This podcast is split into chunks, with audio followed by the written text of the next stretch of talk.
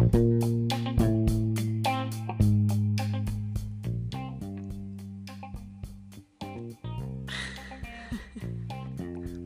eh, bueno, no sé qué es lo que voy a hablar, sobre qué voy a hablar en este podcast que estoy empezando a crear. Esto me causa mucho perdón, chicos, si me ríen en el momento.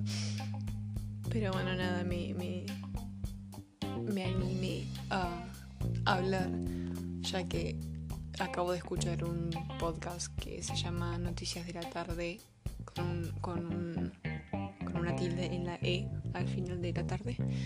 Noticias de la tarde, así decía. Entonces me causó gracia y dije, bueno, o sea, si alguien que me puede llegar a hacer reír así, capaz pueda yo también hacer reír así a la gente, ¿no? Entonces quise tratarlo y esto es lo primero que voy a decir.